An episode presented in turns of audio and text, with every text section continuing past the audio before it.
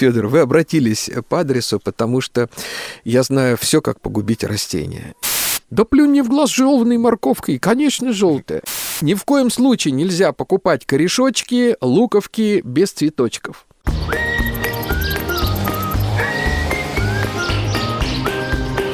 Разговор через забор. Здравствуйте. Это «Разговор через забор», где мы обсуждаем темы, которые волнуют дачников Подмосковья, не только дачников, не только Подмосковья, у всей страны одинаковые задачи у наших садоводов и тех, кто любит загородную жизнь. Я Федор Мезенцев, и сегодня у меня в гостях Александр Хабургаев, ведущий телеканала «Живая планета». Здравствуйте, дорогие друзья. Здравствуйте, Александр.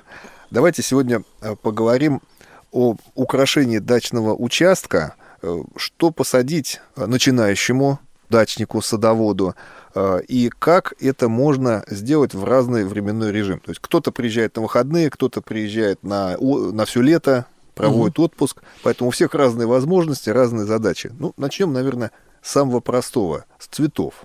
Ну да, э, цветочки-то они самые первые появляются. Э, значит, смотрите, здесь э, не надо быть плюшевым пророком для того, чтобы подсказать, как будет происходить эволюция, скажем так, эстетических мировоззрений начинающего садовода. Да? Сначала он будет гоняться за самыми яркими, самыми крупными цветами. Это будут сорта, это будут какие-нибудь сортовые попугаистые тюльпаны, вот такие вот огромные, это будут какие-то там трубчатые нарциссы неимоверных цветов и что-то в этом роде. А я этот период пережил, слава тебе, Господи, достаточно быстро переболел, да? Это неизбежно, это никуда не денешься. И только потом, потихонечку, да, вдруг человек начнет замечать, что, оказывается, природная эта форма, она намного изящнее. А вот, э, ну, нарциссы вы видели, да, вот бывают там, там какие-то огненные красные, вот с такой трубой, там, как помпоны махровые такие, что прямо на землю ложатся. А есть нарцисс поэтический, это его настоящее э, название, нарцисс поэтикус. Это вот такой изящный цветок, Э, с беленькими лепесточками, который как бабочка вот весной. И вот когда на нее смотришь, сразу вспоминаешь этого нарцисса древнегреческого, да, то же самое тюльпаны, да, вот эти вот попугайстые голландские тюльпаны, там какие-то с этими сваригатными листьями, ужас, там закрученные, заверченные, как будто их на бегуди завивали. И наши тюльпаны — которые в наших вот степях, в Оренбургских степях, да, или в Ростове-на-Дону, э, тюльпан Биберштейна желтенький, который пахнет, кстати, тюльпан Шренка. Э, это же видовые тюльпаны, не сортовые, они намного интереснее, к тому же их не надо выкапывать и сушить. То есть эта эволюция, она чаще всего проходит у людей. Но а, здесь, смотрите, а, вот то, о чем мы как-то с вами говорили, надо обязательно заводить фенологический дневник, в котором отмечать, когда у нас что зацвело. И в зависимости от этого мы с вами делаем посадки. Ну, например, вот мы с вами э, первая волна первоцветов, да, вот снег только-только стаял, и первая волна первоцветов, да, это вот подснежники, галантусы, да, эрантисы, вот эти вот желтенькие, это леукоемы, белоцветники, это крокусы, пушкини, хинодон, ну, полно их там, гиацинтеллы, и они все видны, потому что земля-то голая, там травы еще нету, и вот на этой голой-голой земле, вот как фейерверки такие, там-там-там побежали разными цветами, это приятно, это хорошо, это здорово. Это первая такая волна. Она сошла, потом пошла вторая волна. Это вот рябчики, фритилярия, это как раз нарциссы, тюльпаны, примулы и так далее, так далее. Вторая волна, она тоже достаточно обильная, это вот уже конец мая, да, до июня. Потом в июне пошла третья волна, тоже хорошая, там много разных цветов. А потом вдруг вот так вот бабах, и начинается штиль, и ничего у вас в саду не цветет. Вот что делать в это время? А, ну, во-первых, э, открыть свой фенологический дневник и посмотреть там, да, в это время у меня ничего не цветет. А, езжайте на рыночек или садоводческий центр и не бойтесь покупать с цветками прямо саженцы то, что там продают. Ну, вот там стоят бабушки добрые, да, на рынке. В любом месте есть такой рыночек, где стоят добрые бабушки. Вот, с этими цветочками. И покупаете прямо цветущий. Вот аквилегия какая-нибудь водосбор, да, вот желтая такая красивая, или там какие-нибудь жаркие вот эти вот купальницы, да, оранжевые. Ну, они чуть-чуть поникли, ничего страшного. Берете с собой пульверизатор с эпином, с раствором, пш-пш, попрыскали эпинчиком, завернули в тряпочку, довезли до дома, положили это все в машину или, там, я не знаю, в авосечку, довезли до дома. Если эпинчиком попрыскали, скорее всего, это выживет. Цветочки срезали, поставили вазочку, остальное посадили. Это гарантия того, что у вас, как правило, очень многие Цветы приживаются, если продаются с цветками. Очень многие, действительно. Просто цветы надо сразу срезать. Потому что э, растения очень много тратят сил на цветение, а еще больше на что, Федор? Это больше к На вам. то, чтобы семена вызрели, плоды. Вот на это все основные силы уходят. Поэтому мы срезаем, и все будет хорошо. Вот прямо не бойтесь подкупать растения прямо с корешочками, с цветочками и сажать их у себя на А, кстати, можно покупать в контейнере. Это вообще круглый год. То есть получается, что у нас многие боятся покупать с рук на неизвестных рынках. Не Если надо. увидел цветок, он понравился, значит, это будет то растение, которое хочется посадить. Вот, секундочку, Федор. Вот здесь мы с вами сразу отделяем мух от котлет. Потому что ни в коем случае нельзя покупать корешочки, луковки без цветочков. По двум причинам. А, первое. Вот уже на моей памяти лет 20 продают императорские фритилярии, императрикус, это рябчики императорские. Это, знаете, такие, они как тюльпаны, только э, на одном цветоносе их там штук 5-6 и смотрят вниз, а над ними хохолочек, как у ананаса. Видели, наверное, да? Вот э, в природе они все оранжевые, как пионерский галстук. вот, такого ярко-оранжевого цвета. Ну, бывают сортовые желтые еще. Все. Но бойкие торгаши, они в фотошопе все это дело раскрашивают в голубой цвет, в черный, бог знает в какой-то фиолетовый, и продают. Продают луковицы обычных рябчиков, вот эти вонючие крупные луковицы, говорят, ай, смотри, какой голубой рябчик, какой редкий. Вот они уже до того обнаглели, что одну и ту же фотку с одного в одном и том же ракурсе просто раскрашивают в разные цвета и ставят кра... якобы красным луковицам. Желтый децентр. Ну нет желтый децентр. Ай, можно купить вот корешочек. Это желтый децентр. Да ты что? Вот да. Да плюнь мне в глаз желтной морковкой, конечно, желтая. Еще они по интернету любят продавать, вот, заказал. Вот, вот, да, клубничное дерево там или лилейное дерево, да, это все вот, э, вот это, вот это вот до свидания. Эм, вот. А то, что уже с цветками, здесь покупать можно. Мало того, еще бывает такая штука, как пересортиться – то есть вы в хорошем, уважаемом, э, там, каком-нибудь центре садоводческом э, покупаете там какие-нибудь, э, там, я не знаю, белые тюльпаны, а у вас среди этих белых тюльпанов там 3-4 какие-нибудь розовые попадают, это пересортится. Но когда вы у бабушки покупаете, или в том же садоводческом центре покупаете в горшочке цветок, да, там какая-нибудь анимона, нарцисса флера, или примула, вы уже видите, что это да, это она, это та, которую я хотел. Все, срезали цветочек, посадили, и все будет хорошо. Это интересно. А можно ли покупать семена? Можно. А как же? Можно. Э, семена можно покупать, но... Как, как не нарваться на недобросовестного поставщика? Вы так рассказали, сделали картинку, нарисовать можно все что угодно, сфотографировать, отфотошопить вот семена, мы же не понимаем, что будет через полгода, год или на следующий сезон из этого маленького семечка. Может быть, мы покупали примула, а там взойдет чертополох. Может, запросто такой может быть. Да, и ищи потом свищи. А, знаете, вот э, что первое я бы э, от чего предостерег, это покупать смеси семян, одного колера, да, вот там голубая симфония или белый, э, белый там вихрь. В этом белом вихре там 5-6 наименований всяких цветов белого цвета, а там голубого, да, там белая примула, белая там э, еще что-то, еще что-то, еще что-то. Вот эти вот ну, не надо, потому что я помню, мне рассказывал товарищ, который преподает на биологическом факультете МГУ, Э, как-то они, э, там ботанический сад есть, произвели несколько контрольных посевов, да, ну, того, что значилось на этикетке, там оказалось, по-моему, даже меньше половины. Все остальное были, ну, попали какие-то, да, семена. Это первый момент. Второй момент. Э, конечно, надо знать, ну, я не хочу делать рекламу там некоторым фирмам, да, крупным, надо знать, что такое бренды. Да? Такие вот есть брендовые семена. Это фирмы, которые дорожат своим брендом и которые не будут вас обманывать. Ну, их легко вычислить. Посмотрите форумы всякие в интернете. Третий момент. Ни в коем случае не покупайте семена, если там нет исходящих всех э, реквизитов, где эта фирма находится адрес, почтовый адрес, e-mail, там улица такая-то, город такой-то и так далее, и так далее. Третий момент – это срок годности. Четвертый. Да, четвертый, да, срок годности. А, срок годности очень часто заклеивают чем-то, потому что вот такие вот э, лукавые торговцы очень часто за бесценок просроченные семена покупают в красивых пакетиках. Раньше они это делали за рубежом очень часто.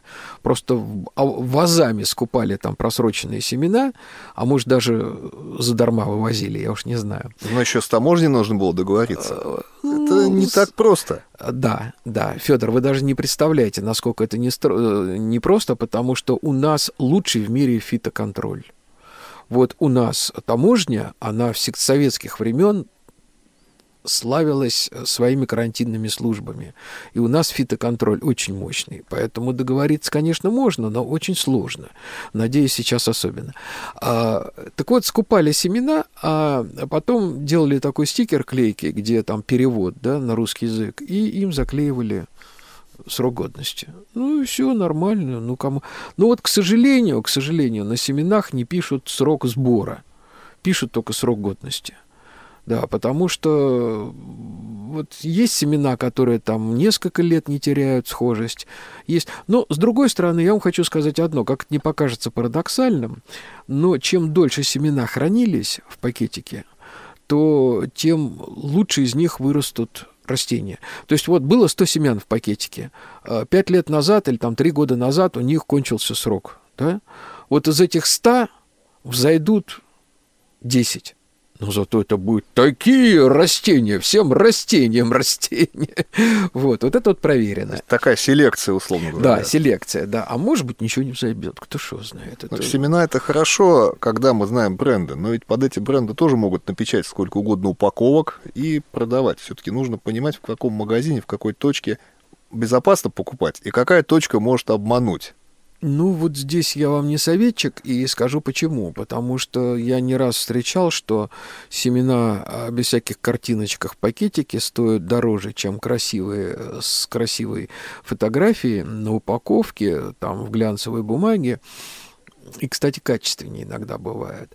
Вот. Это все приходит с опытом, в общем-то. То есть вот те а, как бы меры предосторожности начальные, которые перечислил, их пока вполне достаточно. А остальное потом уже с опытом будет приходить, конечно же. Ну, еще источник семян может быть у соседей.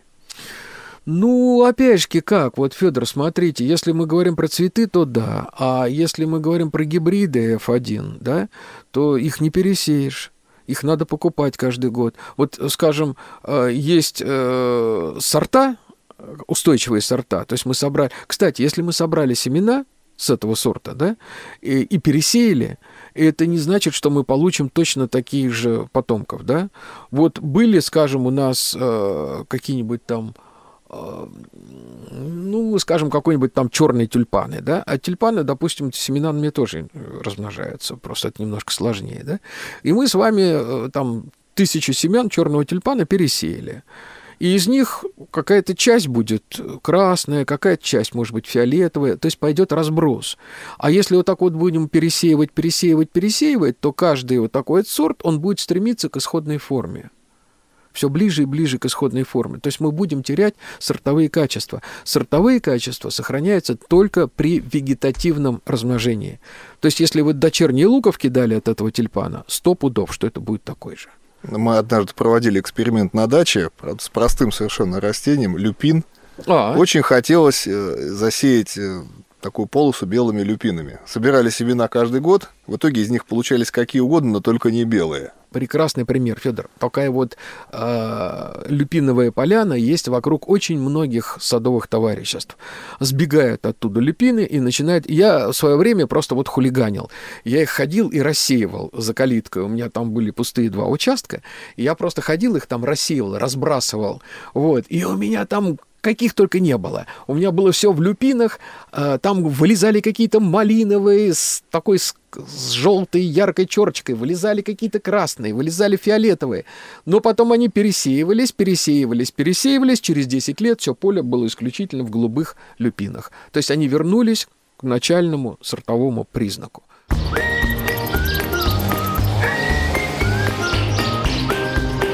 Разговор через забор. Это «Разговор через забор». С вами Федор Мезенцев. И сегодня у меня в гостях Александр Хабургаев, ведущий телеканала «Живая планета». Мы продолжаем разговор о дизайне, о цветах и о том, как за ними ухаживать на дачном участке. Вы рассказали о дневнике, о том, как выбирать семена, но у нас есть э, разные жители. Кто-то живет на даче круглый год, кто-то приезжает только на лето, а некоторые могут себе позволить только на выходной. Э, что можно посоветовать в зависимости от занятости и планов посещения дачного участка? Какие, семена, какие растения, какие цветы и, самое главное, как за ними ухаживать, если получилось так, что приходится уехать? Тогда наоборот. И как за ними не ухаживать, да? Как не ухаживать. Да, да, да. да. да но сохранить. Федор, вы обратились по адресу, потому что я знаю все, как погубить растения. Я столько перегубил растений за свою жизнь, что я даже книжку хотел написать «Как погубить растения». Вот, и уже по главам, как погубить такие-то, как погубить луковичные, как погубить корневичные, там и так далее. Значит, э, когда спрашивают, есть ли такое растение, которое посадил и забыл, и которое будет после этого цвести, и которое не надо поливать, и которое... говорю, Есть такое растение! Например, лилейник, да, химинокалиус. Потрясающе неприхотливое растение, действительно посадил и забыл, и, э, но есть на самом деле не только лилейник, есть и некоторые другие растения, но здесь, Федор, надо учитывать одно. Либо это растение выжило и не загнулось, вот вы уехали там на месяц тунцов ловить в тропике, да, на своей яхте, Э, вернулись, а тут у нас все выгорело, да, и высохло, а вот эти вот живы, да, остались. На самом деле практически все растения луковичные, все растения, у которых толстое корневище, да, ну, как ирис тот же самый, где запасы питательных веществ, они достаточно живучие, неприхотливые, но а если мы ухаживаем за этим растением, если мы знаем некоторые секреты, то цветет оно совсем не так, как то растение, которое просто оно цветет так, что оно благодарит нас этим цветением. Да? Это тоже очень важный момент. А если вы приезжаете каждые выходные, ну, пятница, суббота, воскресенье, да, я вас уверяю, это вполне достаточно для того, чтобы ухаживать за своим садом для того, чтобы там что-то не загнулось. Потому что есть масса способов, как можно задержать влагу, чтобы у вас там не посохло.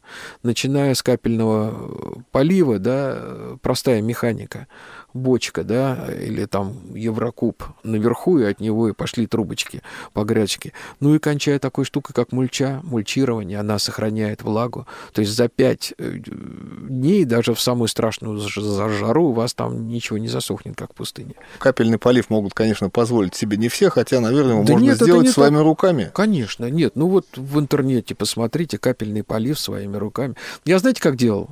Когда особо важное что-то, особо ценное, вот дали мне какой-то саженец, вот такой прямо, вот не дыши около него, какой он ценный. А, я брал обычно пятилитровую бутыль, переворачивал ее вниз головой, подвешивал ее вниз головой с водой пятилитровой, вот этот, который продается в фляге, да, вставлял туда капельницу, покупаешь в аптеке капельницу, она стоит 3 копейки. Вот.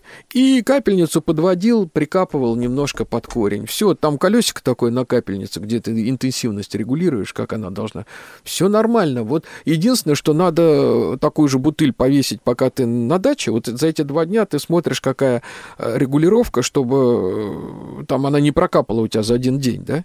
Вот, вот и все. Это вот как пример. А таких масса других ноу-хау. Интересный способ. И Знаете, сказали... сколько лайфхаков? Море у народа. Да, вы сказали мульчирование. Да? Чем можно это делать и что это такое? To mulch по-английски, если мне память не, не изменяет, это укрывать, покрывать, да, мульчирование — это от слова покрывать, а, поэтому а, некоторые удивляются, вот мульчирование там опилками, мульчирование торфом, мульчирование пленкой, это что, пленку порезать надо, да, и потом кусочками пленки мульчировать? Нет, это просто прикрывать. Для чего это делается? Это делается для того, чтобы сохранить влагу, для того, чтобы не росли сорняки, для того, чтобы перезимовало растение лучше. Да? Кстати, от сорняков это вообще великая вещь. Поэтому, если у вас цветник, и вы его мульчируете, для мульчи сейчас продаются, э, там, я не знаю, шелуха от кедровых орешков, а шелуха от э, гречки, гречневые эти самые вот э, зернышки идут в крупу, да, а вот чего только не продается. Всякие щепочки цветные продаются для мульчирования. Песком, кстати, мульчируется. Чем угодно. И мульчирование это вообще это волшебная агротехническая процедура, когда мы с вами одним выстрелом 5 или 6 зайцев убиваем. Каких? Первый заяц, это мы с вами э, сразу, чтобы сорняки не росли, да, потому что на мульче уже не взойдут семена сорняков, которые прилетели, да. Второе, это мы с вами задерживаем влагу, она не так быстро испаряется, мы сохраняем влагу, и растение там э, лучше живет, да. Э, ну и третье, ему там теплее, то есть у нас же ведь возвратные заморозки даже в июне бывают, минус как бабахнет ночью, да, в начале июня. Что, не бывало такого? Бывало, сколько раз. Ну, корни сохраним, а а ничего, листья? главное, чтобы корешочки были, а остальное там потом поднимется. У нас же зона рискованного земледелия. Мы живем, Федор. Мы живем в зоне рискованного земледелия. Дача это вообще рискованное занятие. Да, у нас все-таки не Южная Вестфалия, да. Часто очень говорят там вот, ну, казалось бы, да, Белоруссия, Польша, а там Балтика рядом, там другой климат. Там вот нет таких подлостей с климатом. Вот. А у нас, э, у нас же ведь в, в чем рисковость нашего земледелия?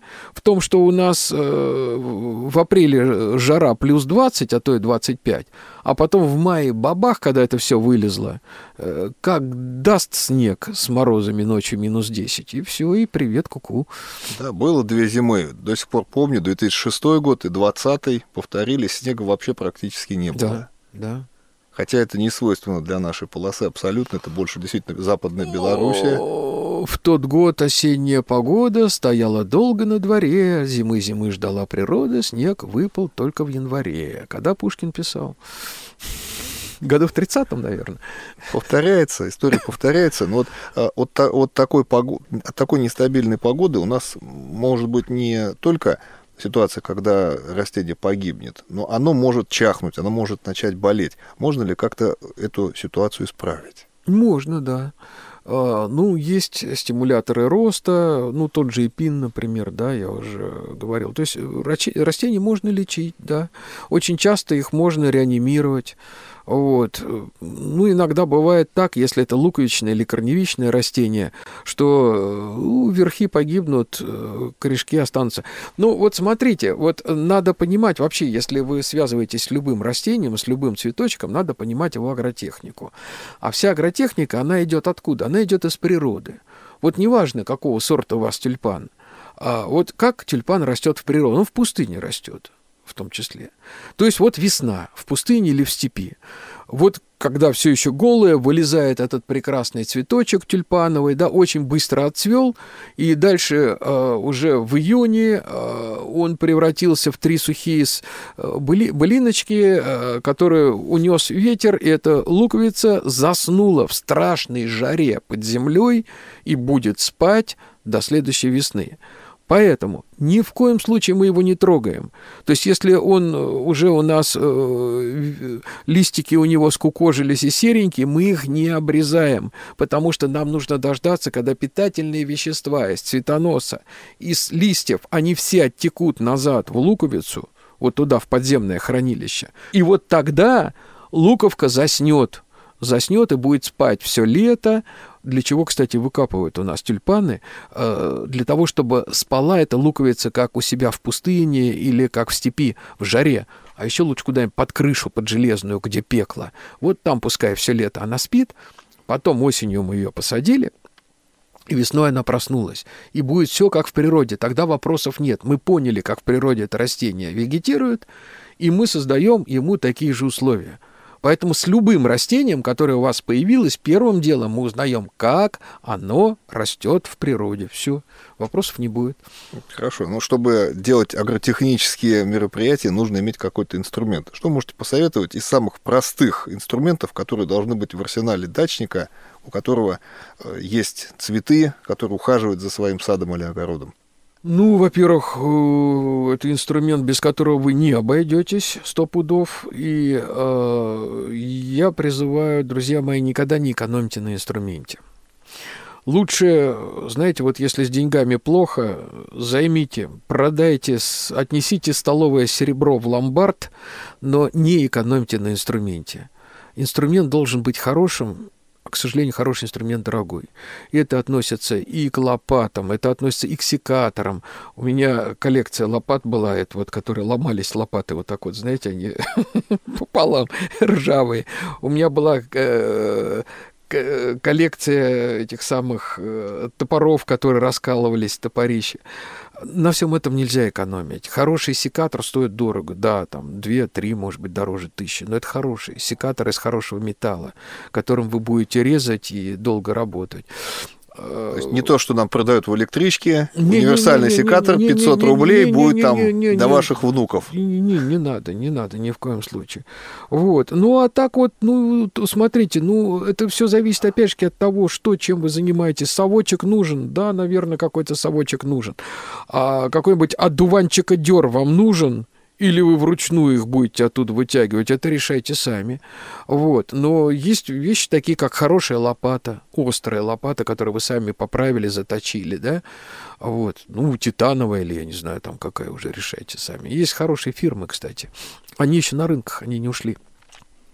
Александр, фирму, конечно, называть не будем, Нет. а есть у вас э, любимый профессиональный инструмент, который был для вас в свое время открытием, а сейчас вы с удовольствием с ним работаете. Есть. Я его еще не купил. Вот. Я все к нему приглядываюсь. Я вам со стыдом признаюсь, что есть одна агротехническая манипуляция, которой я совершенно не владею от слова совсем. Это прививка. Вот, я как-то пытался учиться, меня вот мой друг показал, смотри, это вот, оп, оп, понял, еще раз, оп, оп, понял, я говорю, Миш, как ты это делаешь? Ну вот, смотри, хоп, хоп, понял, у него как у фокусника. Я говорю, ну, Саш, ну когда ты будешь, как я, по 300 прививок в день делать, у тебя это... Я их не делал, я боюсь их делать, а есть такая штука, которая называется прививочный секатор. То есть им, когда отрезаешь привой и подвой, что ты с чем будешь, да, соединять, то там как в пазле, там есть такие насадочки, то есть он режет фигурно так, что папа входит в, ма- в маму, да, и это все плотно держится, а дальше остается только уже все это дело забинтовать и приживется. Вот я о нем мечтаю. Вот в этом году я его обязательно закажу, куплю, и я попробую им поработать. Вот видите, когда есть интерес, всегда можно найти инструмент, найти деньги, как вы говорите, продай последнюю серебряную ложку, но да. купи хороший инструмент, не, не пей неделю, да, заложи маменька наименее, но э, да. Ну, да, действительно, серебряная ложка лежит без дела в серванте, а цветы будут радовать не один сезон, если правильно заниматься агротехническими работами, слушать профессионалов, покупать посадочный материал в правильном месте. Это был разговор через забор с Александром Хабургаевым, ведущим телеканала «Живая планета». С вами был Федор Мезенцев. Подписывайтесь на наши выпуски. Они выходят еженедельно по четвергам на всех подкаст-платформах.